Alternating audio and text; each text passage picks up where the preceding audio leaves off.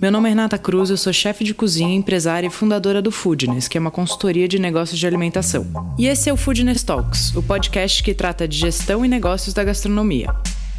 Cada semana vamos receber um convidado falando sobre um tema que ele domina. É um conteúdo feito por gente que empreende e passou ou passa pelas mesmas coisas que você, que tem ou está pensando em abrir um negócio. O Food Talks é um podcast para você que entende que gastronomia é muito mais que glamour. É sobre sangue, suor e boletos. É mais fácil quantificar evento grande do que evento pequeno. A chance da gente errar no evento pequeno, ela é maior.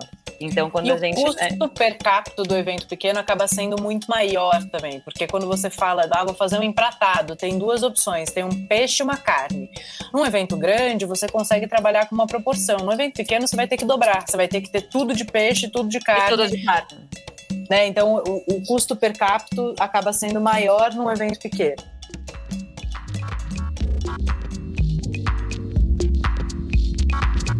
Eventos podem ser uma fonte de receita muito interessante dentro de uma operação de alimentação.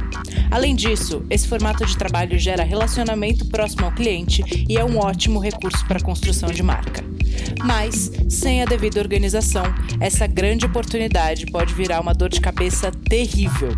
Os eventos demandam planejamento e muita organização.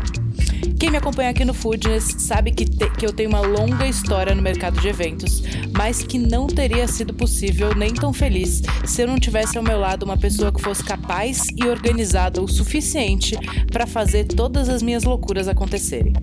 Carol Simões é minha amiga de longa data, foi produtora do Amit e hoje é head da área de consultoria do Foodness. E ninguém melhor do que ela para contar um pouquinho sobre planejamento de evento para vocês. Eu aproveito para deixar aqui todo o meu agradecimento e carinho carinho para Carol. Sem você, Cá, não seria possível. Seguimos juntas. Mais um Foodness Talks, e se a gente vai falar de eventos, temos que chamar a pessoa que mais comeu grama comigo nesse segmento, que se chama Carolina Simões. Bem-vinda, minha filha. Oi, Rê, que prazer estar aqui do outro lado do podcast, né? Hoje, agora, quem não sabe, eu faço os cortes das edições do podcast aqui do Foodness. Sim, Carolina hoje... é a dona dos podcasts aqui do Food. né? E hoje estou aqui do outro lado para falar um pouquinho com vocês, para passar um pouquinho das nossas experiências e aprendizados e tombos nas áreas de eventos que a gente teve até hoje aqui. Sim, o Cá, conta um pouquinho. Você começou a trabalhar com eventos quando? Só para a galera entender seu, sua entrada neste mundo triunfal dos eventos. Bom, uma breve história, né? Resumindo bem a minha história, eu sou formada em fisioterapia, eu venho da área de esporte, trabalhei 11 anos no São Paulo Futebol Clube, de lá eu fui para o vôlei, trabalhei com o Zé Roberto Guimarães no Finasa, fui morar no Azerbaijão com uma equipe de vôlei, mas sempre tive esse carinho pelo evento, sempre fui a pessoa que organizava as festas surpresas dos amigos, que fazia o bolo uh, na escola, que queria fazer sempre alguma bagunça, então acho que esse meu bichinho ele vem já de muitos e muitos anos. Quando eu voltei para o Brasil, eu resolvi realmente encerrar um ciclo e começar outro. E aí eu fui, me dediquei efetivamente à área de eventos, isso já tem mais de 15 anos uh, nessa parte de organização, produção, principalmente na parte de A e B. Sim, e aí, uh, quando começou o Foodness, eu roubei ela desse mundo de eventos e ela veio cuidar da parte de coordenação das consultorias do Foodness. Exato. Quando a Rê fechou o buffet, né, a gente se afastou por nem dois anos, acho, a gente ficou afastada. E... Sim, ou é karma ou é dharma, a gente vai descobrir ainda o que A gente é, vai descobrir mais para frente, talvez, né? E ficamos dois anos, acho, afastadas, né? E, e voltei agora aqui para o Foodness para ficar à agora frente não, da parte. Né, Carolina? agora, exato. Agora que eu digo, acho que é a minha segunda temporada, podemos chamar assim ela eu venho eu vim para cá para cuidar da parte de consultoria e mentoria e ganhei o presente que foi o podcast, que é meu meu presentinho aqui do Foodness. Sim, não tira dela não, que senão dá briga. Dá briga, dá briga, eu gosto muito. O Cá, o que, que, aconteceu, gente? Só para vocês entenderem, é, a gente fez um post sobre quantificação de bebidas para eventos, que essa é uma pergunta que acho que a Carol responde como pessoa física todo dia. Muito e que a gente entendeu que sempre tinha uma grande dificuldade, né? Como quantificar a bebida para eventos. E aí, seja um evento que você está fazendo externo, seja um evento que você está tá fazendo interno, com venda, sem venda, com open bar, enfim, tem milhões de recortes, né? Só que a gente teve um salvamento e um compartilhamento bizarro, assim, o engajamento nesse post foi surreal. E aí a gente entendeu então que tinha espaço para a gente falar e fazer um podcast é, para falar de eventos, porque todo mundo, se você tem um restaurante ou se você tem uma loja, é, eventualmente é, vai acontecer um evento, seja uma comemoração, seja festa de dois anos da loja, seja o lançamento de um produto, é, né? Putz, tô, tem um restaurante, é, me pediram para fazer um evento fechado, um batizado aqui. Como é que eu trabalho isso? É, então a gente vai hoje falar desse assunto. Isso, vamos falar um pouquinho aí como planejar, porque no final das contas tudo vira um evento, né? Qualquer coisa que você quer fazer, um coquetel, uma coisa pequena, grande, tudo acaba sendo um evento. Então a gente precisa aprender essa quantificação, aprender como planejar uh, esse, esse evento do começo até o fim, porque evento é aquilo que a gente sempre falou, né, Rê? Que vai dar errado, vai, a gente só não sabe quando. Então vamos tentar se, se antecipar o máximo que a gente pode e se prevenir dos erros para deixar realmente só acontecer, só resolver na hora o que foi de imprevisto mesmo. É, porque isso é uma coisa que eu sempre falei, né? Falar, evento vai dar errado, só precisa saber o que e que horas para resolver. É, especialmente quando a gente está fazendo coisas fora do nosso QG, ali fora de casa, as variáveis são muitas. Bizarras. Temos histórias incríveis para contar, como sobremesas que vão de um casamento para o outro. pois é tem muita coisa que já aconteceu, assim, então o planejamento é a parte mais importante e isso, principalmente quando você está fazendo um catering, né, um evento fora do seu espaço, do seu local de conforto, que você simplesmente abre a geladeira e pega mais uma manteiga, abre a geladeira e pega mais um litro de leite. Quando a gente está longe, nem sempre a gente tem esses recursos fáceis à mão e baratos, né? Às vezes a gente gasta Sim. fortunas uh, num para resolver um problema. Pé de alface, né? Que, que não precisava ter, podia ter, ter previsto isso anteriormente. É, acho que tem uma outra questão também que aí é, é, por um outro lado, mas que eu vejo essa, é, essa queixa constantemente, gente que faz evento dentro de casa, só que não tem controle exato do, do quanto gastou, do quanto aquilo custou, se não sabe se ganhou dinheiro, se perdeu dinheiro, se vale a pena, se não vale a pena, como faz, como se planeja. Então a gente decidiu é, trazer um pouquinho desse, desses aprendizados aí dos 10 anos do, do Amit é, para compartilhar com vocês que estão ouvindo. Exato. E quando a gente faz o dentro de casa, que é exatamente isso, a gente fala, ah, eu vou pegar ali aquele litro de leite que está na geladeira, mas ele já estava previsto para uma produção de um almoço, de um jantar do seu, do seu estabelecimento, e você acaba, às vezes, não colocando isso na planilha para ver quanto custou, e no final das contas você não sabe se você está ganhando dinheiro, trocando dinheiro ou perdendo dinheiro, que é pior, né? Sim. O Cá, é, eu acho legal a gente falar uma coisa que é o seguinte: é, eu sou uma pessoa extremamente criativa, impulsiva e, e boto as coisas para acontecer.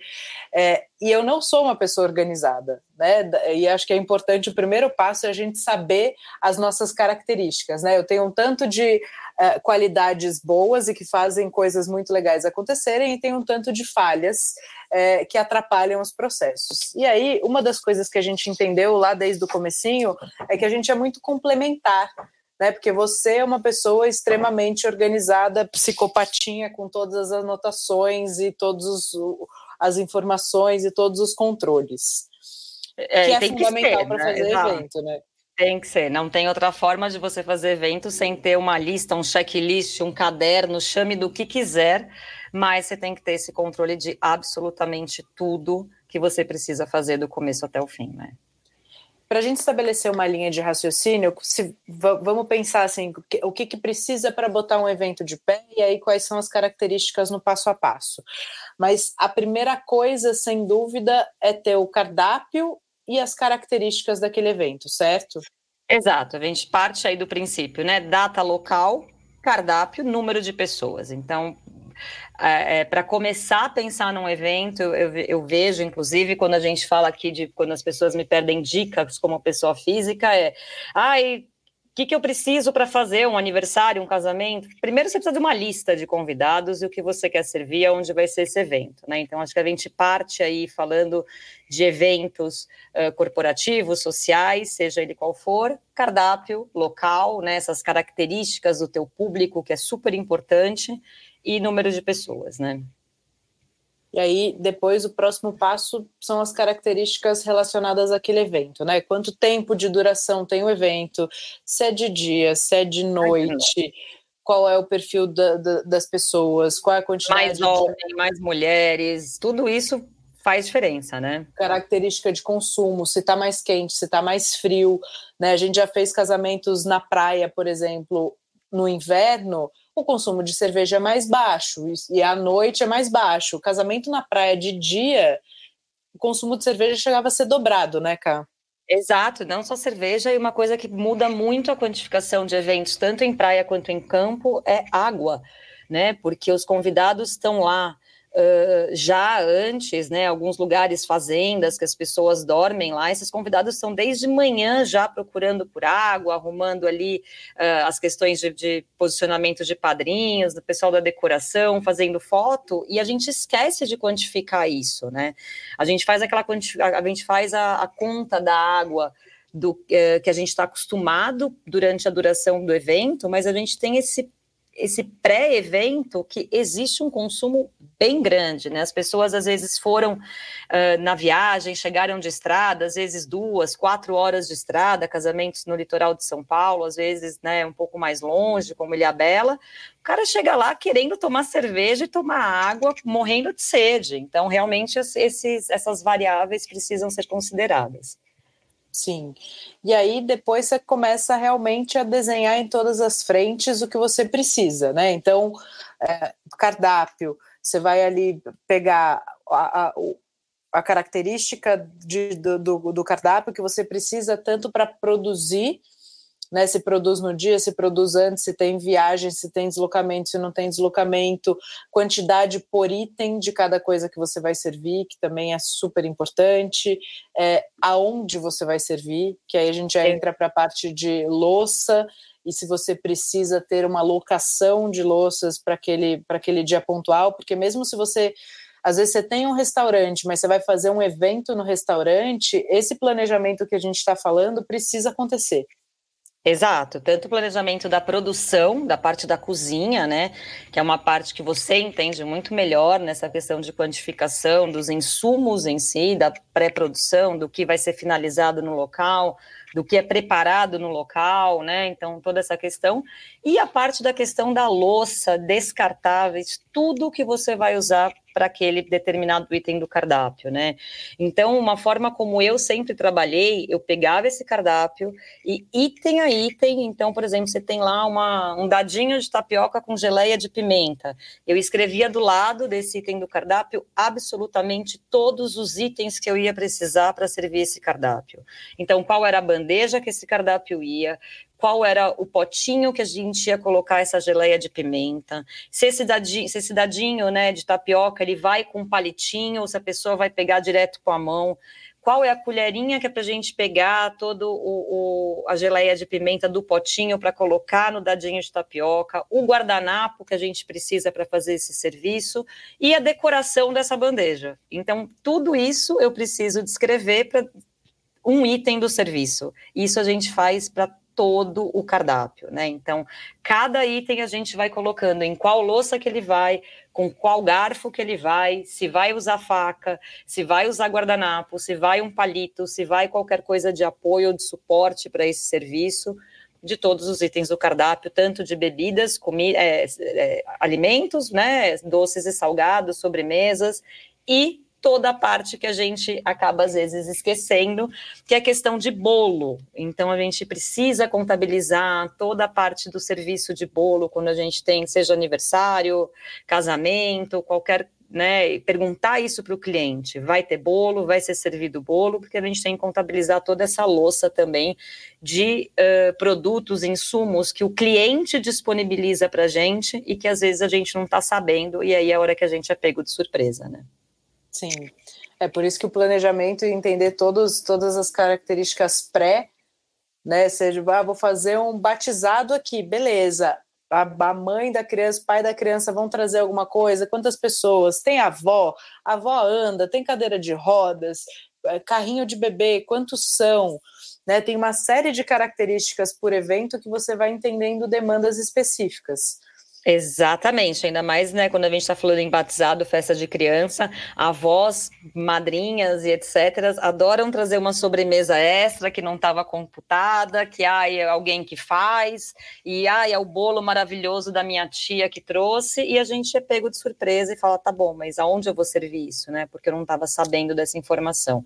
Então, essa, essa, esse briefing com o teu cliente é super importante. Quanto maior número de informações você conseguir tirar dele, dele sobre características de evento vai te ajudar no final para você não esquecer nada, não errar nada e, e deixar tudo correr da melhor forma possível. Aí tem uma outra questão que é muito importante para quando a gente faz evento, que é a equipe. Exato. Né? Porque tem uma característica muito importante, assim, ah, eu tenho um restaurante, eu opero um restaurante.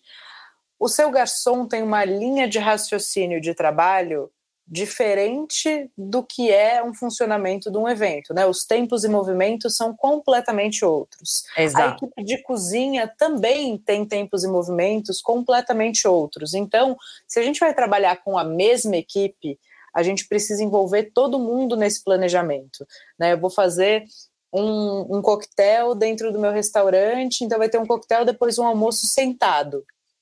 No coquetel tem que o tempo todo estar tá servindo coisa né? A hora que começa o almoço sentado, eu preciso soltar tudo ao mesmo tempo. Está fazendo um serviço de empratado.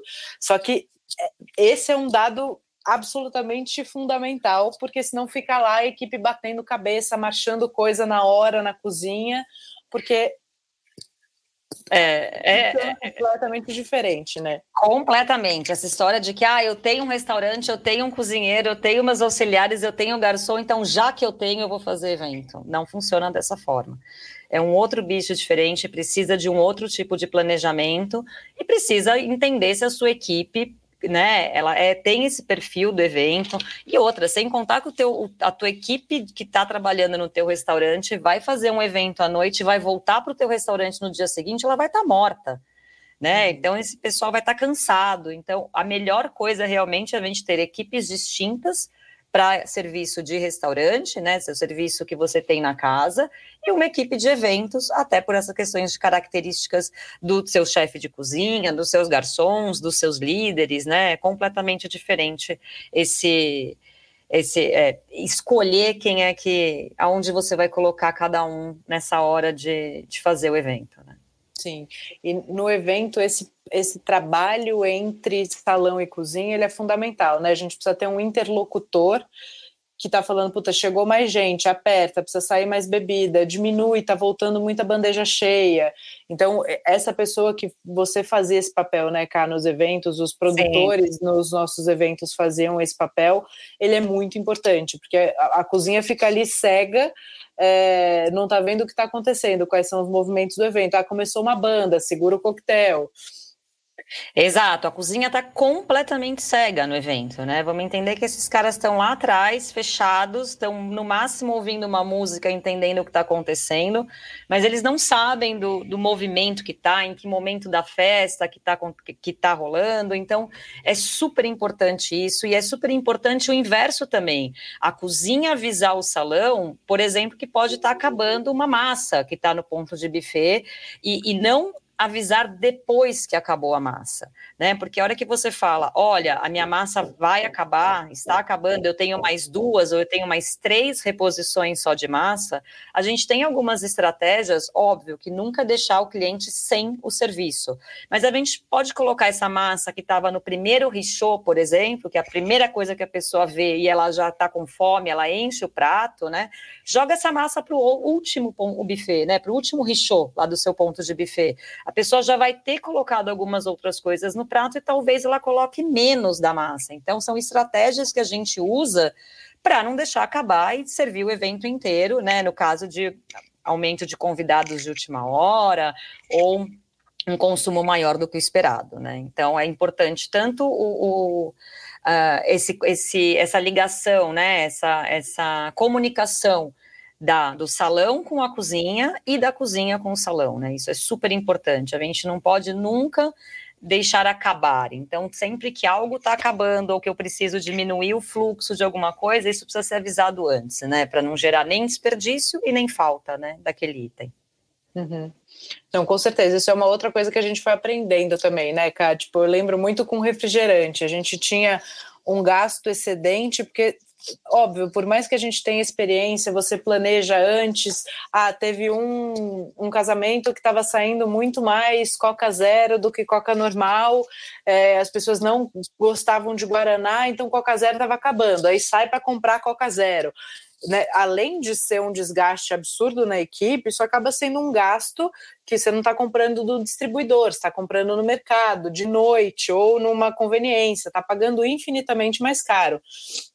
Exato, e tirando às vezes alguém do evento, né? Alguém importante Sim. que precisava estar tá lá para ir buscar uma Coca-Cola, né? Não faz sentido. E aí a gente foi aprendendo também a, a, a dosar na bandeja o que, que ia, fala, bom, então se o consumo de Coca Zero está muito acima dos outros, segura a Coca Zero na, na, na cozinha, né, na, na, copa, vamos rodar na bandeja com os outros refrigerantes e quando pedirem Coca Zero a gente leva. Exato, então, para não falar que acabou, né? A gente sempre é, tem a gente diminui o fluxo de, de, de rodar, né, de passagem desse insumo, né, desse produto.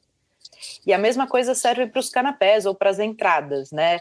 E, e, aí, dentro dessa parte de cardápio, tem uma coisa muito legal de falar, porque às vezes fala, ah, vou fazer um coquetel rapidinho, vou botar aqui três itens.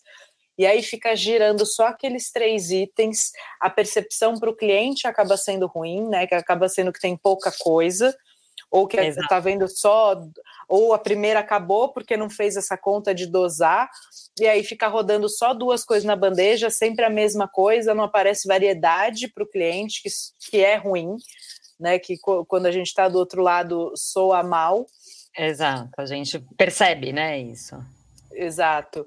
É, e também, assim, ah, tem um item que está saindo muito bem, ótimo, dá uma segurada nele, vamos rodar as outras coisas. Então, você ter pelo menos, mesmo num coquetel muito enxuto, ter pelo menos cinco opções de entradinhas, né, Cá? Acho que era o número mágico ali. Casamento a gente tinha muito mais. É, a gente tinha umas oito entradas, né, em casamento, mas a gente falar entre cinco e seis entradas é um número interessante.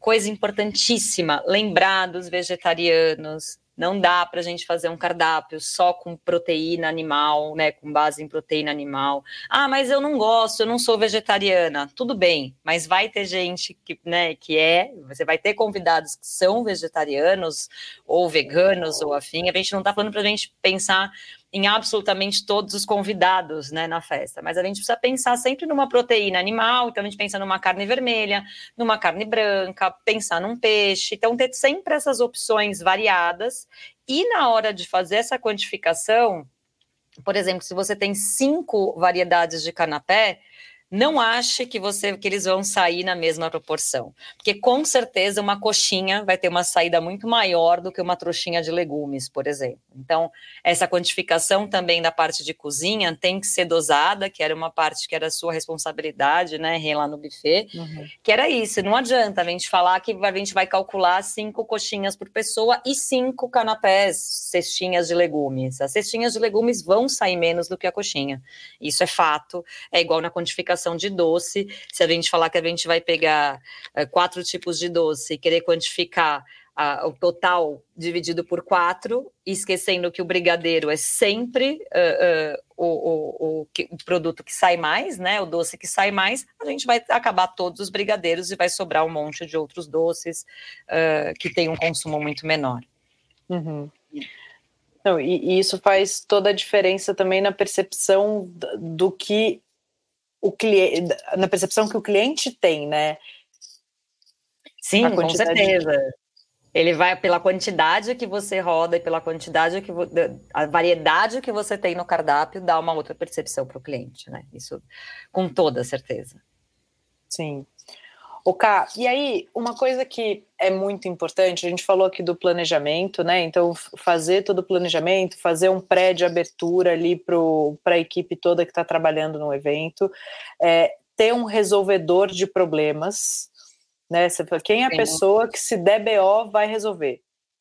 É, e, e ter essa pessoa que tem a responsabilidade para ela mesma. Então, assim, deu problema, é para chamar essa pessoa, deixar isso claro para sua equipe. Não é um problema chamar, né? Porque às vezes a gente tem lá uma pessoa como produtor, como responsável desse evento, e os garçons acabam tendo medo, né? A equipe tem medo de chamar essa pessoa para resolver um problema. Não, ela tem que chamar o problema para si e resolver o problema realmente, porque senão fica cada um tentando resolver de uma forma e acaba que o problema não é resolvido, fica na história do cachorro de um monte de dono morre de fome, né? Ou come demais. Então, Sim. isso é super importante centralizar uh, sempre as informações em uma pessoa, né? Isso é, é, é, é um dos pontos mais importantes na hora da gente estar tá falando de execução do evento, né? Da, na hora que o evento já está rolando, na prévia do evento e, e no pós do evento. Tudo isso é super importante. Sim. E uma outra coisa, que agora vamos falar um pouquinho da parte de custos e controles, que também faz toda a diferença, né? Cansei de ouvir já a cliente falar: ah, a gente está fazendo evento aqui no restaurante, mas eu não sei o resultado que esse evento dá. Porque aí eu fico olhando para o faturamento, falo, ah, não, vai dar mais ou menos tanto no almoço, mais ou menos tanto no café da manhã, cobra do cliente, vamos. É, primeiro que um, um, evento dentro do restaurante precisa de todos esses passos que a gente falou, mas também um, um controle independente de financeiro, né? Que a gente não está falando necessariamente de você fazer um DRE separado, mas de você controlar aquele evento para entender quais foram os custos que ele teve, né, o quanto você gastou de matéria-prima, etc., e qual foi o resultado, para você saber se multiplica aquilo e faz outros ou não, né? Ou não, exato, porque e é uma planilha simples, né? Uma planilha de, do que você está prevendo para o evento, o resultado real e o que voltou do evento, se você tem isso como volta, como é que você consegue reaproveitar alguma coisa e para entender exatamente o resultado do teu evento, né? Porque senão é isso, ah, mas eu cobro uh, 95 por pessoa e fazer aquela conta né, rápida e burra, né, sem, sem calcular custo e sem calcular uh, perdas e, e, a gente tem gente que não calcula às vezes quando você está falando em evento fora o, o custo do, do, motorista que está levando o teu, o teu evento, né? Então assim são coisas importantes que precisam ser planilhadas para a gente entender o resultado final desse evento, se ele é lucrativo ou não para sua empresa, né? Sim. É, e aí, para fazer isso, o que, que a gente precisa, né? Então, o Carol falou ali um, de um, previsto versus o realizado, que é a hora que você tem o quanto você vai cobrar, o quanto você está planejando cobrar. Você bota ali no faturamento, tira todas as taxas, né? Se for cartão de crédito, se, se tiver imposto, etc., tudo que, que for diretamente ligado, depois você vai estabelecer uma verba para cada uma das frentes, né? Então eu tenho tanto de verba para uh, contratar mão de obra ou para pagar um freela para minha equipe, eu tenho tanto para alocação de material, eu tenho tanto para é, compra de insumos. Falar, ah, mas insumo sai do mesmo estoque. Não importa, né? Eu compro no mesmo lugar, não importa. Você vai fazer uma lista de quantificação daquele evento. Então, você vai pegar o cardápio, você vai botar ali quantos itens de cada é, prato você vai servir. Você deve ter, se não tem, precisa fazer ficha técnica de tudo. Você sabe o, o custo que você teve com o CMV para aquele evento. Né? Então, você vai, você vai botar ali o, o quanto você está prevendo. Ah, então, eu estou prevendo gastar 150 reais por pessoa de insumos depois ali todas o resto das características, né? Vou precisar ter uh, um gerador, eu vou precisar ter um segurança na porta, porque isso está fora do horário nosso de funcionamento. É, o valet é, precisa de um suporte, então ele cobra direto da, da pessoa, mas tem um custo aqui é, de alimentação de equipe, por exemplo, né? Que Exato. também tem alimentação de staff é uma coisa que muita gente esquece, né? A gente chega lá no, no, num evento e aí é isso, tem seis caras do valet, 12 pessoas da banda, seis uhum. da decoração, é um evento. Se a gente somar Sim. aí, a gente tem 20 pessoas, fora o nosso staff, né? Fora a nossa equipe. Brincando, a gente trabalha com staffs de 50 pessoas. Então, se isso não está previsto, você vai né? Como é que a gente vai alimentar essas pessoas? Como é que isso é cobrado do seu cliente, né? Porque isso pode ser cobrado do seu cliente abertamente, isso é, é, é, não é errado fazer, né? Muito pelo contrário, mas a gente precisa saber exatamente quantas pessoas vão ter nessa equipe trabalhando para a gente poder prever alimentação para todo mundo e todo mundo comer uma comida bacana, né, decente, porque são oito horas de evento. A gente está falando aí de oito horas de evento. A gente está falando de. O cara chegou ali para começar a montar a estrutura da decoração 10 horas antes, né? Então, isso é super importante que a gente tenha esse cuidado com a equipe, que é uma coisa que a gente fala muito, né, no Food, né, sobre o seu maior ativo ser a sua equipe. A mesma coisa para evento, é, ela continua sendo seu maior ativo, a sua equipe é super importante, eles têm que estar tá alimentados, felizes e, e né, sem essa história de passar vontade. Porque imagina o cara que está servindo um canapé super bacana e está comendo arroz com salsicha, né, macarrão com salsicha ali atrás. É, não tem como, né? E um outro ponto super importante dessa parte de alimentação de equipe é pense numa, numa alimentação que vai sustentar a galera pelo tempo do evento. Exato, exato. Né? É bastante tempo, né? E normalmente, depois que a gente acaba o evento, né, a gente alimenta a galera antes, e depois que a gente acaba o evento, a gente passa uma outra rodada, seja de lanche, ou seja também do excedente ali do evento para a galera poder provar tudo. Muitas vezes antes do evento a gente não consegue fazer isso, né? É, então a gente depois do evento fala: não, depois vai provar tudo, tá tudo certo, fiquem tranquilos. Entender que esses itens diferentes de eventos, ou mesmo está servindo coxinha, bolinha de queijo, mini hambúrguer, todo mundo vai ter vontade de provar. Por mais que eles tenham almoçado, né, eles vão ter vontade de provar. Então, estabelecer qual que é a regra para isso é, e como as coisas vão funcionar durante o evento, para não virar aquela coisa que sempre me tirou do sério, que era a única regra que a gente tinha, que não podia comer escondido. Tá Exato. É, com vontade, Os caras chegar mastigando, né, no, no salão, é. né? não, não tem como. Né? Tudo né? pode, só não pode comer escondido, né? Então tá com vontade, fala, pô, chefe, se fosse eu, fosse qualquer outro chefe que estava coordenando o evento naquele dia, é, posso provar um bobó de camarão? Fala, claro, encosta aqui. Às vezes tinha dia que a gente falava, cara, eu tô com pouco agora, ou tô muito corrido, volta daqui meia hora que eu sirvo para você né, também tinha essa, essa possibilidade de conversa, porque evento tem eventos que são mega tranquilos e tem eventos que são uma loucura, né, uma mega pauleira. Então também dependia, mas ter essa regra clara, a galera estar alimentada antes de começar o evento. Então ga garantir esse tempo de montagem com o tempo de chegada da turma para que eles possam comer antes de começar a servir. É, eles têm que, né, eles têm que almoçar ou jantar, enfim, fazer essa alimentação antes, eles têm que ir lá escovar dente, né? Se arrumar, prender cabelo, as meninas, né, que querem fazer uma maquiagem, tá apresentável, né? Pelo menos meia hora antes dos convidados chegarem, né? Então, uhum. não dá para aqueles convidados chegarem, o pessoal tá comendo no salão, não dá para o garçom sair da cozinha com a bandeja de coxinha e jogar uma coxinha na boca ali, né, no, no, no caminho até o salão e mas, chegar mastigando no salão essa coxinha, porque ele não pode provar ali no beck com a gente. Ou porque então, ele está morrendo de fome, né? De fome, exato, porque ele não comeu, né? Ele, ou a comida não era suficiente, né? Suficiente no quesito de não de quantidade, né? Mas de satisfazer, né? De alimentar bem essa pessoa. Então, isso tudo é super importante para a gente cuidar bem do evento, é cuidar do nosso time para começar tudo, tudo bem alinhado, né? Não só o alinhamento de salão, de, de das funções, né, de cada um. É, a gente sempre teve um, um, baita cuidado com isso e até tem casos muito engraçados, né? O Chuchu, que era nosso amigo e que é decorador de festa, que trabalhou muitas festas com a gente, ele sempre queria comer a comida da equipe.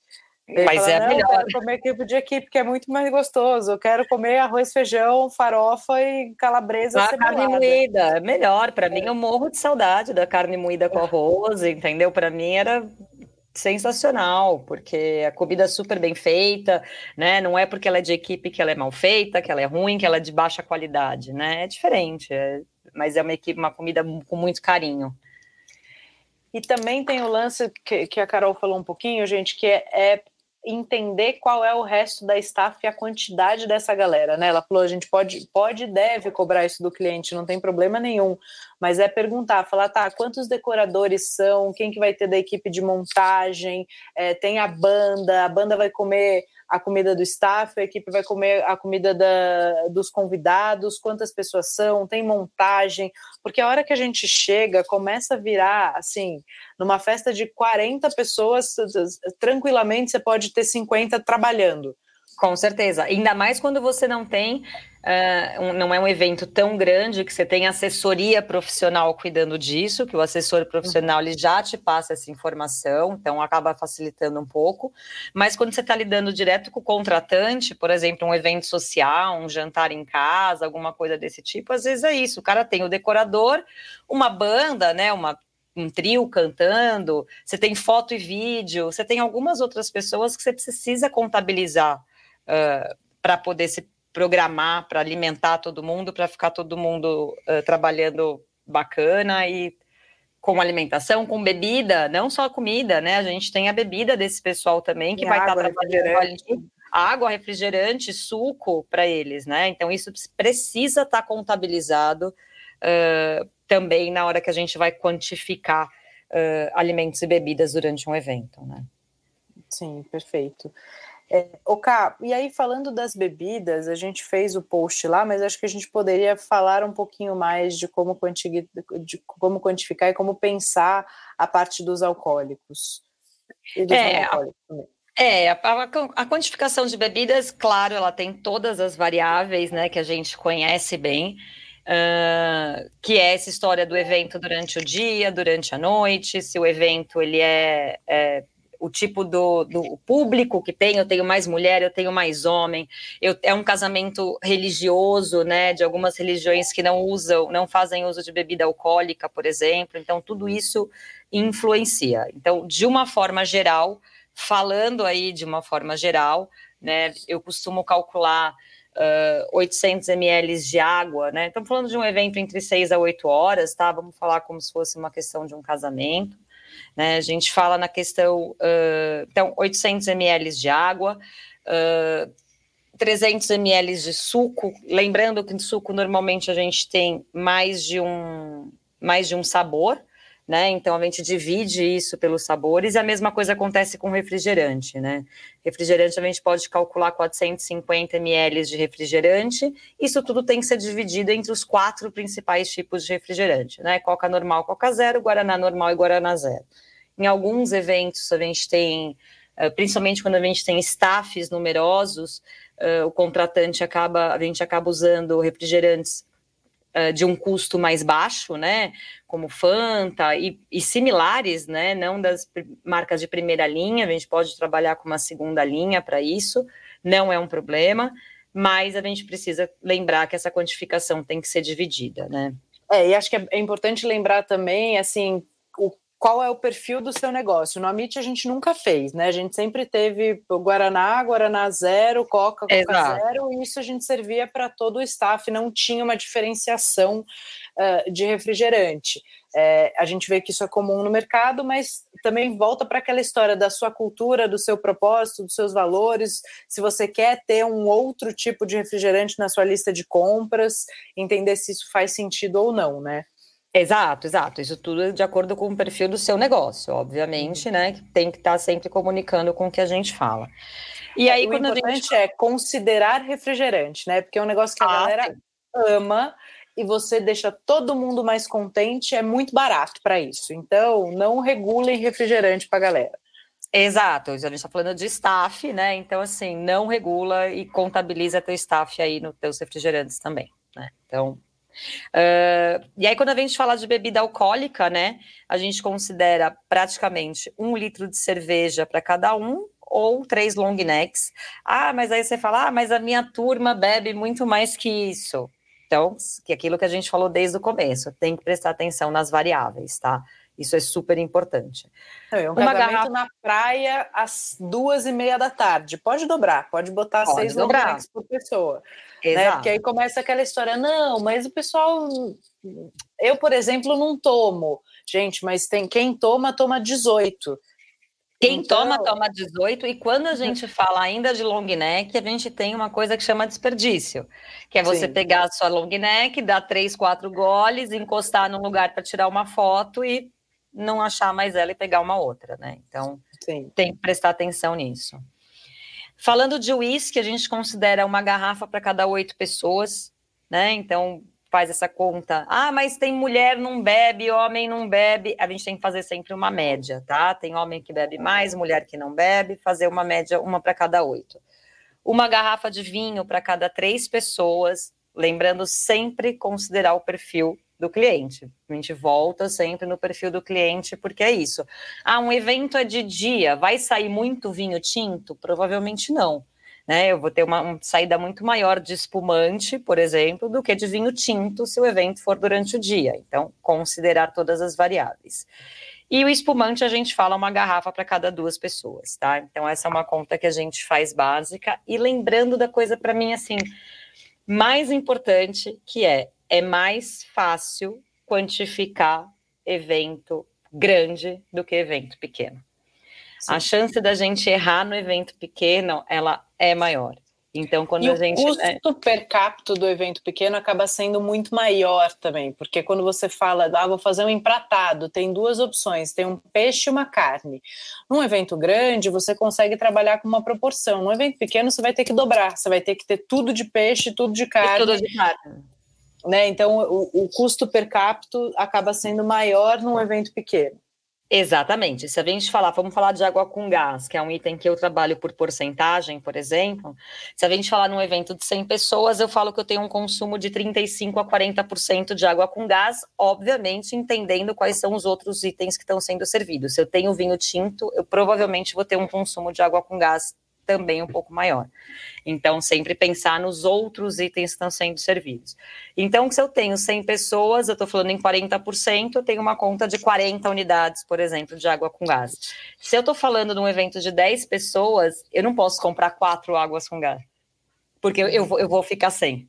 Então, eu não posso usar essa conta para um evento pequeno. Então, por isso que, para mim, eu acho que é infinitamente mais fácil quantificar eventos grandes Quanto maior, mais fácil. Quanto maior o teu evento, mais você consegue reduzir a tua conta de bebida, né, e poder trabalhar com isso, porque aí fica isso mesmo, um pelo outro. Quando 10 pessoas, se duas, três pessoas tomarem água com gás, acabou a sua água com gás na primeira hora do seu evento, né? Sim. Não, e, e ter muita clareza que assim, comida, bebida, música, gelo são coisas que assim acabam com a festa né? E, e, digo até que bebida mais do que comida até. Então tem que ter muito cuidado. É, muitas vezes a gente não inclui os alcoólicos na conta do, do cliente, né? a gente não cobra os alcoólicos é, junto, a gente cobra separado, ou o cliente traz os alcoólicos também, essa é uma possibilidade, mas a gente acaba precisando ajudar ele a quantificar. Com certeza, porque é isso mesmo. Ele acha que, ah, eu tenho uma caixa de uísque e dá para o meu casamento inteiro. Muita calma, né? Às vezes sim, às vezes não. Então, ajudar o teu cliente a quantificar e perguntar, aquela que a gente falou do briefing no começo, pegar o maior número de informações é quais bebidas alcoólicas você vai servir porque eu preciso ter todos os copos ou taças para essas bebidas alcoólicas, né? Uhum. Sempre aparece um espumante no final que não estava planejado, e espumante ainda é o pior, porque eu não tenho o que fazer. Ainda se eu estou falando que eu estou... Não dá para adaptar, né? Não dá. Se eu tenho um vinho tinto rodando e dois convidados chegaram com uma caixa de vinho branco, por exemplo, sem saber, tudo bem eu servir o vinho branco na taça do vinho tinto, né? Ainda dá para fazer esse, essa adaptação. Agora, chegou com champanhe, não tem o que fazer, né? É correr e ligar para a tua parceira de locação de material e, e torcer para que eles consigam te mandar uh, a quantidade de taças que você precisa, né? E até outra coisa, quando você tem espumante, é importante entender se vai ter brinde. Porque a quantidade de copos que você pede para um serviço de espumante, para um evento, é uma. Se você está considerando brinde entre todos os convidados, você tem que considerar pelo menos uma taça por pessoa né, nesse, né, né, para esse serviço do brinde. Então, de novo, a gente volta para o planejamento, para o briefing, para conversar com o teu cliente, entender o que, que, o que, que ele vai servir, fazer e os tempos e movimentos dessa festa toda, né? E se não é a sua especialidade, né, tem que ter o planejamento é dobrado. Falar, ah, a gente não costuma fazer é, casamentos ou festas aqui no restaurante, mas a gente quer abrir um braço de eventos. Legal. Vamos chamar alguém que vai ficar responsável por isso. Né? Ah, preciso contratar uma pessoa super cara do mercado? Não. Mas você precisa contratar uma pessoa que está pensando naquilo e não pensando naquilo mais no almoço de sexta, mais no especial da semana, mais na sobremesa que está na boqueta. Com certeza, porque essa pessoa tem que pensar desde o guardanapo até o último ponto da cadeia desse evento, até o final desse evento, como é que ele vai ser finalizado, e do pós-evento, né? Até um contato com o cliente para entender como foi, o fechamento com a nossa equipe, né? A gente fazia essas reuniões de alinhamento pré-evento e pós-evento, entender onde a gente errou, o que, que ficou faltando, o que, que a gente esqueceu nesse evento, para a gente não ter problema nos próximos e aprendendo, obviamente, com, com cada novidade que acontece entre um evento e outro, porque sim, eles têm características diferentes e, e, e sim, uh, as coisas acontecem uh, durante o, o, trajeto, né? Por mais que você planeje, eu já tive situações, por exemplo, que eu fiz visita técnica, evento no interior, eu fui, eu fiz uma visita técnica, a cozinha tinha dois fogões à disposição que poderiam ser usados no evento. Eu testei os dois fogões, os dois estavam funcionando, todas as bocas de fogão.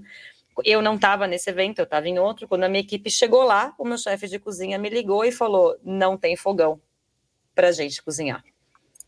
Falei, bom, o que que faz agora, né? Então, até eu mandar um fogão para lá para minha equipe começar o meu evento, eu tinha uma viagem, né? Tem um transporte.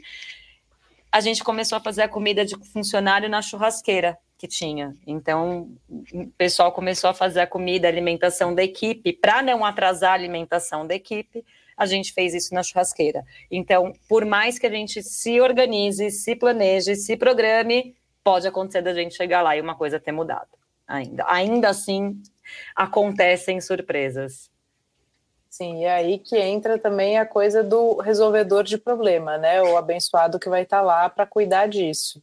Exatamente, né? E é isso que a gente estava falando desde o começo, né? Quanto mais longe da gente, mais difícil fica para a gente resolver esse, é, esse problema, mas mais difícil e mais caro, né? Vamos lembrar disso, que aí a gente está contabilizando também custo extra que não estava computado, tanto da locação desse fogão, que não estava na nossa planilha lá no começo, que a gente planilhou custos, e também a, o transporte desse fogão até lá e o tempo que vai demorar, né? O Cá, e o que que você lembra ou o que, que você entende que são sempre os principais gargalos, onde dá mais problema? Olha, Rê, eu vejo que problemas maiores para mim a gente tem algum, em alguns pontos. É, é, na quantificação, tanto de bebidas ou insumos, né, ou alimentos e bebidas, que assim, se errar é a hora que vai começar a embolar esse, esse evento. Uh, essa questão da visita técnica é super importante fazer. Né? A gente vê, às vezes, uh, uh, alguns cardápios que não conversam com o local onde a gente vai trabalhar. Né? Então, uh, tanto, então, falando antes da visita técnica, uma comunicação entre o teu vendedor, o teu vendas, quem vende teu evento e a tua produção é super importante. Né? A gente teve já alguns, alguns aí desalinhamentos aí da, no decorrer aí da nossa história uh, de vendas que não, a hora que chega para mim na produção, fala, eu não posso entregar isso. É, é, é, fora, eu não tenho condição de usar uh, louça, copos de vidro num evento que eu não tenho lavagem para 3 mil pessoas. Porque aí eu estou falando de ter que alugar 7 mil copos de vidro. Eu não tenho nem aonde guardar isso. Estou nem falando em serviço, não é essa a questão. Eu não tenho onde pôr o volume de copos dentro daquele determinado local do evento. Então, isso precisa conversar muito bem. E na hora que você pega esse cardápio, você entende que ou o cardápio não conversa com o cliente, ou ele não pode ser executado naquela determinada cozinha quando você faz a visita técnica, a sugestão é trocar o cardápio para você poder ter um evento que flua muito bem, né? Então, essas questões que hoje a gente vê muito em condomínio de prédio, de cozinha aberta, né? Cozinha show, é muito bonito, mas alguns itens não funcionam. Eu não posso colocar uma fritadeira no meio do salão né? Além de ser perigoso para os convidados que estão ali perto, podem se queimar, a criança, a gente tem a questão do cheiro, né? Não é, um, não é bonito, né? Essa, essa produção da fritura ali no salão, então cheiro, barulho, isso não fica viável e não fica interessante para o evento. Então, acho que esses pontos são super importantes para a gente pensar, né? Então, pensar na quantificação correta, no, readequação de cardápio pós-visita técnica, se necessário. E é melhor mexer no cardápio do que falar, ah, não, mas. Ou avisar pelo menos o cliente que vai ter algum, algum problema nisso, e aí, às vezes o cliente quer bater o pé e não quer mudar o cardápio, mas a gente precisa uh, sempre sinalizar aonde a gente pode ter algum tipo de problema, né? E saber também escolher a tua equipe adequada, né? Eu acho que isso é super importante, principalmente para evento social, que a gente está pondo gente dentro da casa das pessoas e eles são responsabilidades nossas, né? A nossa equipe é nossa responsabilidade. Então, entender o perfil. Às vezes a gente tem um chefe que ele é mais organizado, então ele funciona muito melhor para eventos sociais, que ele tem aquela cozinha que o teu cliente está entrando e saindo da tua cozinha da casa dele um chefe que às vezes ele tem um, uma forma de trabalhar que não é, né, uh, daquela da cozinha show, né, que, que funciona bem, ele funciona muito bem para um evento onde ele está mais no back, né, separado dos convidados, onde a gente tem essa separação possível. Então, escolher a tua equipe de forma adequada é super importante também para cada evento, né? Se você vai fazer um evento dentro de casa, também não esquecer de garantir que as atribuições estejam dadas, né? Ah, eu estou fazendo um, um evento num espaço dentro do restaurante, o outro espaço está funcionando, legal. Quem é o dono do evento? Quem está à disposição do cliente do evento full time? Exato. Não adianta a gente pegar só a equipe de salão. É, alguém que está sempre ali para resolver os problemas quais que sejam, né? Quaisquer que sejam dos clientes, ele tem que estar alguém super à disposição para ele, porque às vezes o cliente também quer mudar alguma coisa no decorrer, né? E você tem que estar ali, você tem que ser a primeira pessoa que ele vai olhar e pedir. E se você tiver que falar não, quem tem que falar não é você, né? Que, ai, ah, não, eu não consigo, ai, infelizmente não consigo te atender, ou, claro, vamos resolver esse, é, essa sua demanda. Perfeito. E dicas e recomendações, Cá? Nossa, dicas e recomendações. Para mim, é, é, é, o planejamento, é o, a dica mais importante para você fazer. Então, e juntar os, os responsáveis, né? Então, junta a pessoa que vendeu o evento com a pessoa que vai ficar de responsável, com a pessoa da cozinha, com a pessoa do serviço. Sim, esse planejamento não é o planejamento só de quem está na produção do evento, né? É um planejamento geral da sua equipe, porque às vezes até a informação que o vendedor, na hora que ele vendeu, ele prometeu que o camarão vai ser servido num prato azul. Essa informação precisa chegar para a produção né? E precisa ver se e, e chegar para a cozinha, qual é o tamanho desse prato azul, né? Então é, é, um processo que às vezes parece muito simples na hora que você faz a venda, que é o teu cliente falar, ah, eu posso servir meu camarão num prato azul? Você fala, pode, na hora que você está vendendo, porque aparentemente não influencia em nada, né? Tá, tudo bem, é só um prato azul. Só que o prato azul, ele é maior ou mais fundo do que o prato que a gente costuma usar. Ou então, mais caro. Ou mais caro na, na, na locação. locação. Então, eu preciso saber, né? Eu, como produtora, preciso saber dessa informação, qual o prato que ela prometeu para o cliente, prato ou copo ou qualquer outro tipo de louça, e a minha cozinha precisa saber. Se ela estava quantificando, servir esse camarão, que no prato branco iam cinco unidades de camarão por prato, nesse prato azul vão sete. E se a gente não tiver essa informação, vai faltar, né? E aí a gente precisa e aí bota a culpa na cozinha, né? Ah, faltou, a culpa é lá da cozinha. Na verdade, esse problema poder, podia ter sido resolvido anteriormente, né? Lá atrás, numa reunião. E, e, e esses alinhamentos constantes vão dando também para o pessoal do comercial uma gama de informações e de conhecimento, porque isso ajuda a refinar a venda deles, que vai ajudar a entrega. Né? E deixa gente... ele livre, né? Deixa ele solto para vender, ele sabe, é. né? E antes da gente fazer isso, né, cá no buffet como religioso, depois a gente passou a ter esses encontros de forma religiosa. Toda segunda-feira tinha essa reunião. O comercial aparecia com umas loucuras, assim, porque não, não é por mal, mas é porque eles acham que eles podem vender aquilo que tá tudo bem. Ah, mas o cliente quis. Mas Exato. na hora de entregar, isso custa o dobro. Você conseguiu cobrar o dobro? Né? Então, não, custa o dobro e às vezes é inviável. Sim. Né? Tem duas coisas. Ela pode custar o dobro e não foi cobrado o dobro. Né? Então, como é que a gente faz? Vamos lá e vamos cobrar mais do cliente? Olha, agora a gente viu aqui que não custa X, custa X mais Y. Pois é. Não é nada você vai agradável. esse prejuízo, né? Porque normalmente não dá para fazer você ligar para o cliente e falar, oi, eu te cobrei tanto, mas na verdade é tanto. Ele vai falar, bom, se vira aqui. Azar o seu, exatamente. É. Você me prometeu, eu assinei no contrato, está no meu contrato. E aí a gente faz o quê? A gente, né, entuba esse, esse, esse custo extra, né, para poder fazer a entrega né? Ou o que, que a gente faz? Então, essa informação é super importante para o comercial também, né? É, é, é, importante porque às vezes é isso, não é por mal, obviamente que não, não é papo de vendedor, mas às vezes, ah, posso usar copo de cristal ao invés de semicristal? É um custo muito mais caro, tanto de custo de locação quanto custo de quebra. E, de, e às vezes é num lugar que nem faz sentido usar um copo de cristal, porque a quebra vai ser absurda, porque eu não tenho uma pia adequada para lavar. Então, teu cliente está disposto a pagar também já negociou e ficou, conheceu o cliente, ele começa a passar características ali para o produtor também. Falou: oh, esse cliente é super exigente, ou ele fala pouco, não chega falando um monte de coisa com ele, ele é super tímido. Se você precisar de qualquer coisa, o assessor chama tal, né? E já consegue dar todo o direcionamento necessário para que a execução do evento seja incrível. A gente recebe um cardápio quase que com uma ficha do cliente junto, né? Que é importante, Sim. tudo que foi falado nessa negociação, né?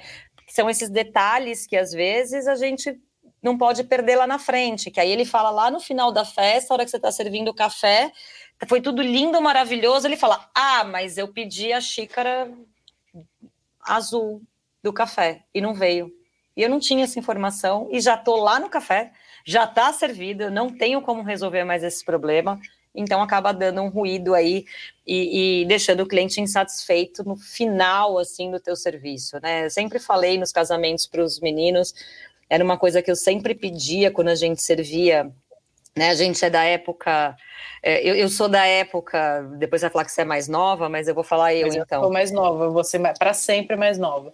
Eu sou da época do samovar, né, do serviço de café no samovar. A gente ainda não tinha muitas máquinas no começo, né, máquinas de, de café Nespresso, Três Corações, enfim, qualquer outra que a gente tivesse. E eu sempre pedia para o meu, pro meu garçom que ficava no café tomar um golinho do café, molhar né, o bico no café, numa xicrinha, sempre, para não deixar esse café ficar frio. Porque, cara, o serviço foi lindo, maravilhoso, foi tudo perfeito. O convidado tá saindo e ele tá tomando um café frio antes de pegar o carro, de pegar o Uber, enfim, para poder ir embora desse Ele vai evento. lembrar isso. Ele só vai lembrar disso. Ele não vai lembrar de absolutamente mais nada. O bobó estava maravilhoso, o, a massa estava incrível, tava, o richô estava no ponto certo. Ele vai sair de lá e falar: Nossa, que café horroroso, café frio. Ele vai sair de lá falando mal do seu evento do seu buffet, do seu serviço. Então, não vamos deixar esse erro acontecer lá no finalzinho, que não tem a menor necessidade. Né? E aí, como dica complementar, vou botar duas aqui, que é bater sempre o que você está realizando de gastos com o que você botou lá como verba e aí fala: hum, estourei aqui a verba de insumos. Legal, negocia com a sua produtora se ela tem verba em alguma outra frente, para você não estourar o gasto de evento e não prejudicar a margem de contribuição. Então, essa é a hora também de refinar os custos que são muito importantes. Às vezes a gente, puta, cobramos errado. Legal, também é hora de aprender para já passar para o comercial como cobrar certo, ou já ajustar imediatamente os preços dos eventos. Então é a hora de bater e depois no pós ainda bater de novo, ver se teve algum gasto extra.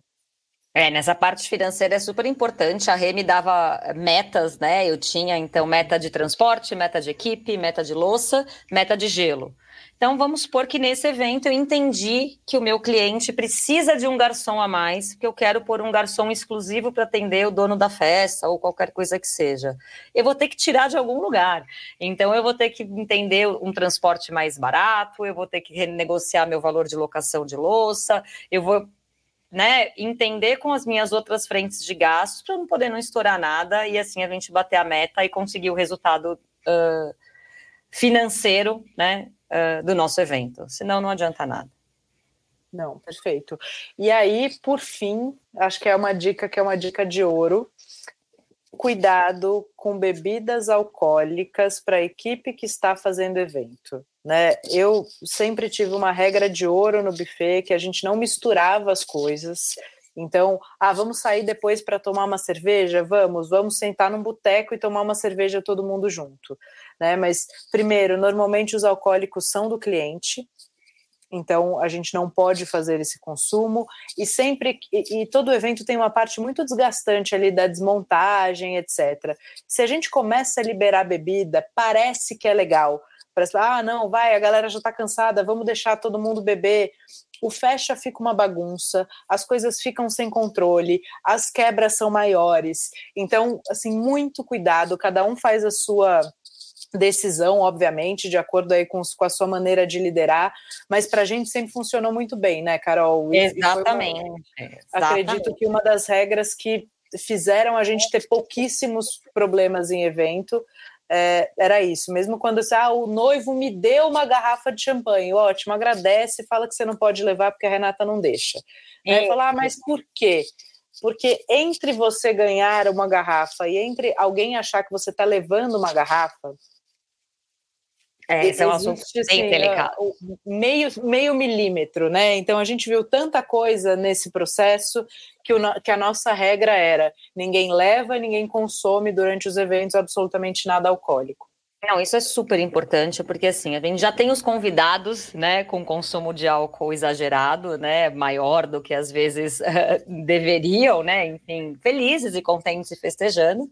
E a gente não pode ter correr o risco de nada acontecer com, né, de acordo com essa relação por conta de bebida com pessoas da nossa equipe. Então, não, não pode. Inclusive, né, eu, em, em algumas situações, já aconteceu da noiva, por exemplo, me chamar para brindar.